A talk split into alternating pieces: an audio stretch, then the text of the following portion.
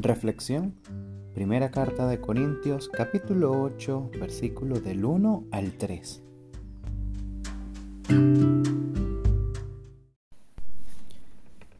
En cuanto a lo sacrificado a los ídolos, sabemos que todos tenemos conocimiento.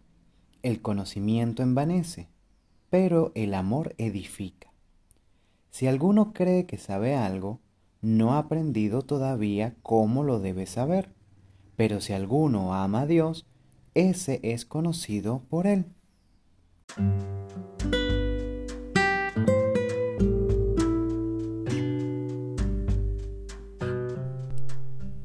Pablo habla a los corintios de el conocimiento y el amor. Primero nombra que el conocimiento no es algo de lo que deberíamos jactarnos, ya que todos tenemos conocimiento.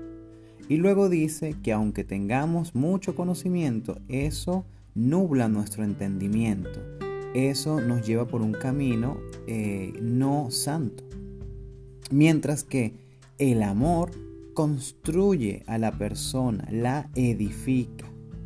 Y esto es bien importante.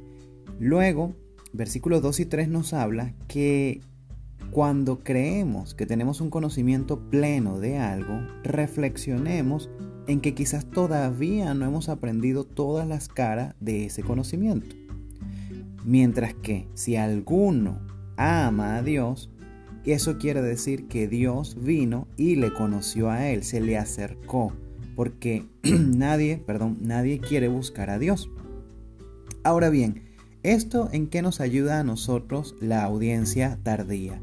En primer lugar, a entender, mis hermanos, que por más que estudiemos, ya sea libros o ya sea eh, la Biblia o ya sea em, otro tipo de conocimiento, si solo tenemos en nosotros ese conocimiento, tarde o temprano nos va a alejar de Dios, porque el conocimiento va a ser más exquisito que Dios.